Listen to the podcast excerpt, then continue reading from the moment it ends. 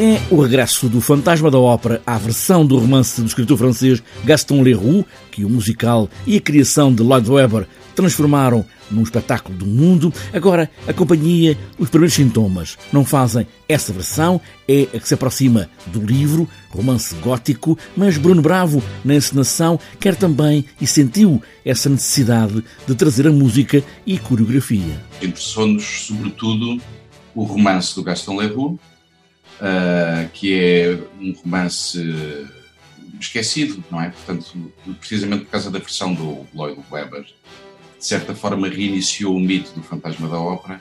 Gaston Leroux é um autor que é, o romance praticamente desconhecido, e é um romance, é um livro belíssimo, muito mais complexo do que a adaptação do mais conhecida, digamos assim.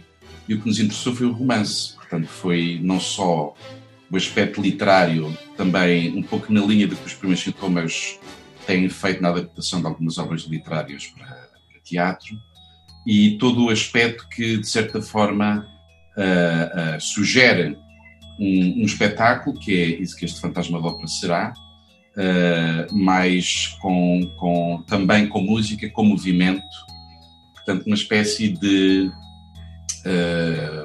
uma espécie de reunião de, de, de, várias áreas performativas, digamos assim. Apesar do lado escuro, gótico do Fantasma da Ópera, nesta versão do livro do francês Gaston Leroux, há também a comicidade de um certo olhar crítico para a sociedade francesa no início do século passado. Este livro é também um retrato uh, da Ópera de Paris da altura, mas que acaba por ser um olhar muito acutilante e muito irónico sobre o teatro e sobre as artes performativas, não só na dimensão do que acontece em palco, mas também dos bastidores.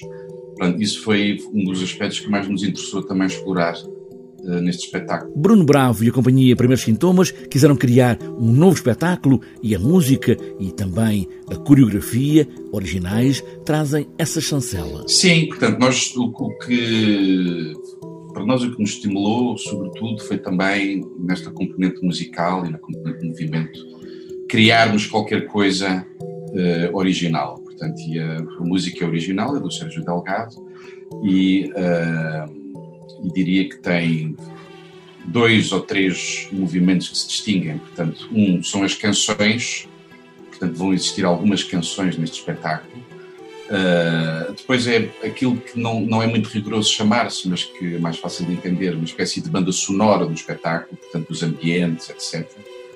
Uh, ah, e, portanto, e nesse aspecto, sim, tentámos relacionar-nos com aquilo que o livro sugere nesta mistura ou neste balanço entre o que é assombroso, o que é mais cómico, o que é mais irónico.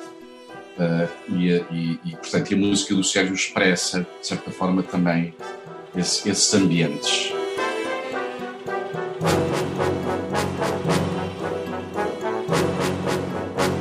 Bruno Bravo sabe que o público, assim que entrar na sala, vai sempre comparar o Fantasma da Ópera do musical de Lloyd Webber com esta versão. Mas não se esconderam nem fizeram disso uma fuga permanente. Este está a seguir o livro, é um outro fantasma, também se apaixona por uma cantora de ópera, é certo, mas que também dança e canta.